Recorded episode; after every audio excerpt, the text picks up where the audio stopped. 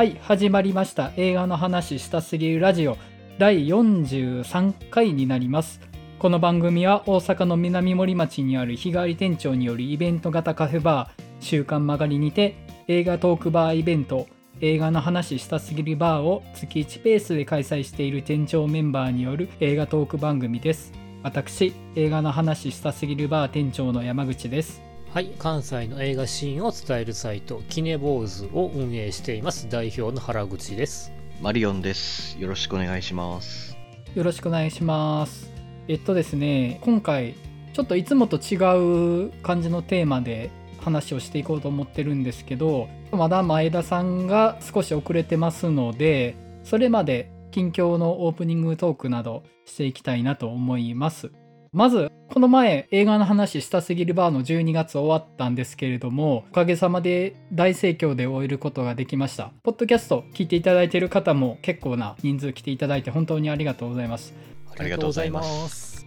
で今回ポッドキャスト聞いてきましたみたいな方何人かお話ししましたけどポッドキャスト聞いてこの映画見ましたみたいなお話も何度か聞いてこんな嬉しいことないですよ本当に 本当そうですね。本うんいやーね、まあ、映画の話をするこういう情報発信をしてて、まあ、それきっかけで見てくれたってもうなんか最上じゃないですか当。うん。そうですね。本当なんか、うんこう、おすすめして誰か人が見てくれるって、まあそれだけ嬉しいというか、うんまたそういう感想とかもめちゃくちゃ聞いてみたいし、そういうのって嬉しい循環ですよね。そういうのって。そうです。まああの個々人のノリでだらっと喋るような感じを楽しんでいただける配信を今後も続けていけたらいいかなとは思っております。ちなみにあの今回が通常回あの2021年最終の収録回なんですね。あの2021年のベスト回は収録する予定なんですけどちょっと趣が違うので通常回はラストっていう感じなんですけど。はい。じゃあ近況伺っていこうかと思うんですけども原口さんいかがされてました？は、えーそうですね、昨日、京都結構マスコミ支社を行ってまして、ちょっとそこのお話をしますと、はい。一つが、テレビで会えない芸人っていう、はい。まあ、これちょっとドキュメンタリーなんですけれども、はい。テレビで会えない芸人っていうのが、その松本博さんっていう人で、はい。もともとはね、あの社会風刺のコントシューター、ザ・ニュースペーパー。はあ、はいはい。聞いたことあります。あのだから最近だとなんかね首相とか大統領のかぶり物のものまねとかしてるうんうんイメージがあんねんけど、かつてそこに所属していた人でテレビで社会風刺のコントとか教えたけどもだんだんとそういうのってテレビではやりづらくなってもう脱退して舞台を主戦場にして活動してる人のドキュメンタリうーんうんうんうんーかなりねセンスのいいかっこいい風刺ネタを言っててへえ一例挙げると えっと小池にはまってさあ大変あっていうノリです。小池にね、なるほハマって。はい。で、まあ、あと、まあ、それとかは憲法を丸めるための憲法くんとかでも、他に舞台にもなってる作品とかのいろんな見ながら、まあ、一人で、そう、社会風刺の舞台をやってる人のドキュメンタリーが、まあ、結構、うんかっこよくまとまっておりました。うーん。なるほどこれが1月末に7芸でやり、で、あと、今日見たのがですね、こちら、355と書いて、355と読みます。うん。ははいいはい。知ってます。えっ、と、これはですね、ジェスカ・チャスティンがプロデュースしているスパイアクション映画で、監督は X メンダーク・フェニックスのサイモン・キンバーグが務めてるんですけれども、はい5カ国の女性エージェントが集結していると。はいえーで、1人はアメリカの、えー CIA をジェスカ・チャスティン。うん。で、うん1人はドイツ連邦情報局の情報員をダイアン・クルーガーと。うんうん。で、うん MI6 のコンピュータースペシャリストをルピタ・ニョンゴ。はいで、コロンビアの諜報知識院所属の心理学者をベネロペ・クルス。うんで、中国政府で働くファン・ビンビンっていう5カ国、普段は敵対してそうなスパイ組織が、今の IT 技術を集結させた怖い兵器があって、それをテロリストから守るためのスパイアクションをやると。とりあえずまあ、ジェスカ・チャスティン筆頭にガンアクションがみんなかっこいいっていう。うん。で、ちょっとまだね、情報解禁ものが結構あるんで、まだちょっとここまでしか言えないんですけれども、なるほど。うんうん、結構ね、ルピタ4号がこんだけもアクションできる人なんや、は結構いい感じに。ああ、まあ、まあ、ブラックパンサーとかにもね、出てましたしね。あ、そっかそっかそっか。まあ、とりあえず5人の美しい女性たちがこうかっこよく決めていくっていう映画となっております。で、こちらが2月4日から公開です。はい。はい。はい、年末なんでまあそれぐらい本数は少ないですけども、はい、マスコミした情報でした。はい。前田さんが到着されました。前田さんお疲れ様です。お疲れ様です。はい。前田さんの近況いかがな感じですか？近況ですか？はい。近況について何も考えてなかったです。飛ばします？前田は、そうですね、クリスマスプレゼントにはい自分へのはい。人体模型ずっと欲しくて探してたんですよ。メルカリで、どのサイズ感ですか？いや、本当はその、理科室とかにあったはい。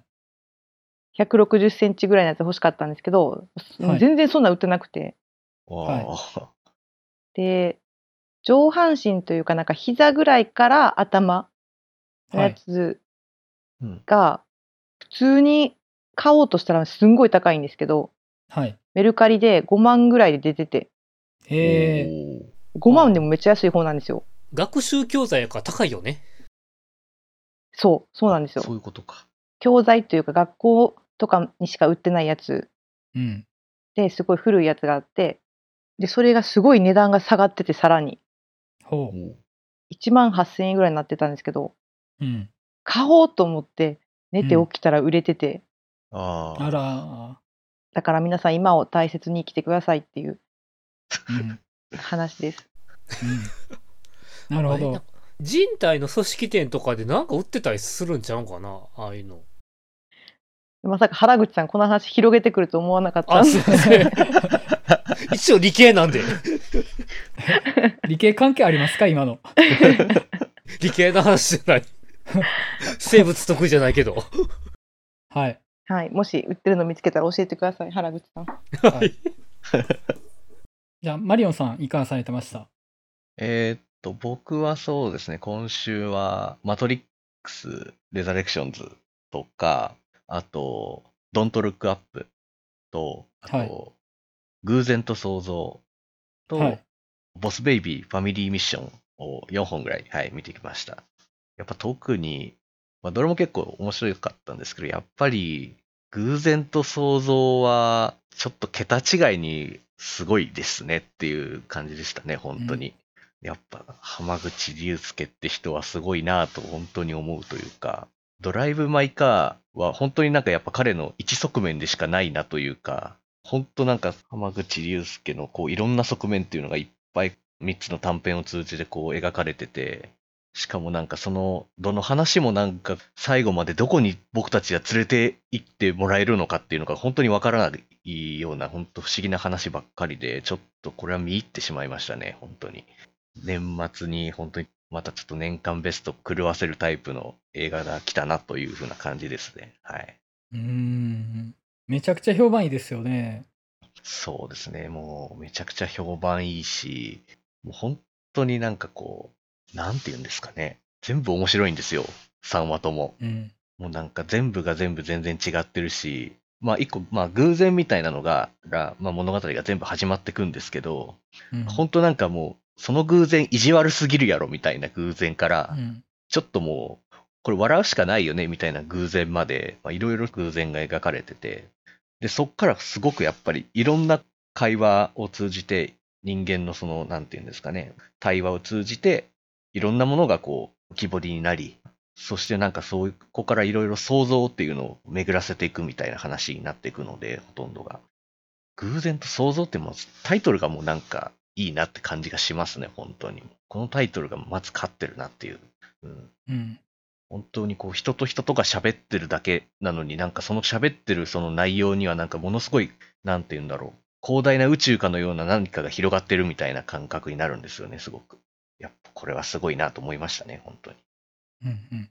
なるほど。あの、原口も見たんですけど、まさに偶然と想像の産物っていう感じで。浜口監督なんて長い作品ほど短く感じさせるんですけど、逆に短い作品ほど長く感じさせるっていう。なんか長編映画3本見た感じで、程よい疲れがありましたね。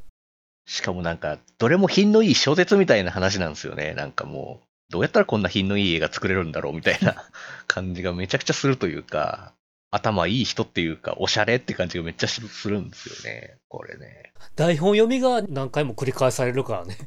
うん。そうですね。それがハマってる俳優さんがいたし、やっぱり。もう本当になんか、ドライブ・マイ・カーでのあの、本読みみたいなのが多分まあ今回もね、もちろん使われてるんでしょうけど、まあ特に2話ですよね。第2話。はい第2話は本当に もう何の感情もなくテキストを読み上げていくみたいな シーンがあるので、もう本当にやっぱ、でやっぱそのシーンすごくゾクゾクするじゃないですか。本当にどこに連れてかれるかわかんないし、思いもよらない発見とかもあるし、本当にすごいんですよね、2話とかは。うん。もうやっぱ短編なのであんまりこう、深い話がするとやっぱネタバレに関わりそうなので、こういう感じな抽象的なことしか言えないですけど、いやもう本当見た方がいいですね。うんなんか規模めっちゃちっちゃいですよね、上映規模が。そうですね。ミニシアターでしか本当にやってないんですよね。うんままあ、自主制作に近いかな、あれは。あ、ドライブ・マイ・カーがショーでも撮ろうもんなら、どっかの機会で広く見られそうな気はせんでもないですけどね。そうですね。結構賞レースの方でもちょいちょい出てくるんですよね。偶然と想像の方が、実は意外と。うん。だから、えっ、と、ベルリン撮りましたね。うん。ベルリン銀熊。そうそうそう。やっぱ撮ったのもあって。うん。同じ年にベルリンとか、あとカンヌも賞を取ってるっていうのが本当にやっぱでかいんだなっていうのは本当思いますね。うんうん。なるほど。そんな感じですかね。そうですね。今日はこれだけにしておきましょうかね。はい。はい。えっと、僕は、マトリックス・リザレクションを見たわけなんですけど、あの、僕の意見ですけど、コテコテの完結した話を伸ばした続編映画って感じだなっていうふうに僕は見てたんですね。うん。で、まあ、実はこういうふうに話が広がりましたとか、続編ってこうやって話広げるよねっていう、まあよくある感じのものがちょこちょことあったんですけど、興味深く見てたところが、作中でネオというか、マトリックス内でのアンダーソンですね、が、マトリックスっていうゲームを作ったっていう設定になってるんですよね。うん。で、マトリックス3部作が映画じゃなくてゲームとして存在してて、それが大ヒットしてもう世界的に認知されてる世界っていうのがまあ舞台になってるんですけど、これがね、非常に興味深く見たというか、その中でゲームのマトリックスの続編作ろうぜみたいな話を作中で出してくるんですよね。で、一部の人はもうマトリックスはただアクションが良ければいいんだみたいなことを言ったりとか、バレットタイムだっていう単語を持ち出してキャッキャしてるであるとか、あるいはこの世界は運命によるものか自由意志によるものかみたいな命題こそがマトリックスの本質だみたいなことを言う人がいたりとか、上位存在による搾取の話だみたいなテーマ的な方向で読み解きたがる人もそれはそれで単にミームを手のひらで転がして遊んでるだけのようにも見えたりとかもはやそのマトリックスっていう作品そのものがポップカルチャーに定着しすぎてあんまり目新しいものでなくなってしまってる世界っていうものになってると。そこがすごい視点として面白いなと思ってかつてマトリックスが映画史に革命を起こすような作品を作ってあるいはその人生における自由意志と運命の二項対立の命題っていうものを、まあ、見た人に与えるような大きい作品だったものが単にルーティンのようなものになってしまってると。で、まあ作中で出てくる自由意志を表す赤いピルとルーティンに流せる青いピルっていうものがあるんですけど、ネオが青いピルを飲みまくってるわけなんですよね。かつてそのマトリックスを作った存在が青いピルを飲みまくってると。かつてのマトリックスって赤いピルだったと思うんですよ。で、それももう、あの、惰性に飲まれて青いピルになっちゃってますよねっていう。これもう、監督の現状のマトリックスに対するじくじたる思いが詰まってるなと思って、あの、すごい興味深く見てたんですよね、あそこ。うん本当はマトリックスはこういう話だったんだよっていうのをもう一回語りかけ直したいっていう思いがちょっとにじみ出ててやっぱそこはクリエイターとしての教授みたいなものが見えてなんかそこは良かったですね。単に商品じゃないぜっていう思いがちょっとにじみ出てる作品ってなんか良さがあるなと思ってコテコテの続編映画だなと思いつつそういうエッセンスに好きな部分はあったなと思ってはい。ごくごく序盤で出てくる展開なんで、全体のネタバレとしては言ってないんですけど、はい。あともう、エージェント・スビースはめちゃくちゃいいキャラですよね。うん。いや、うん本当そうですよね。まあまあ、あの、あんまり言わんときます。はい。はい。てな感じで、じゃあ、オープニングはこんなとこにしといて、今日のテーマ入っていきますか。はい。はい。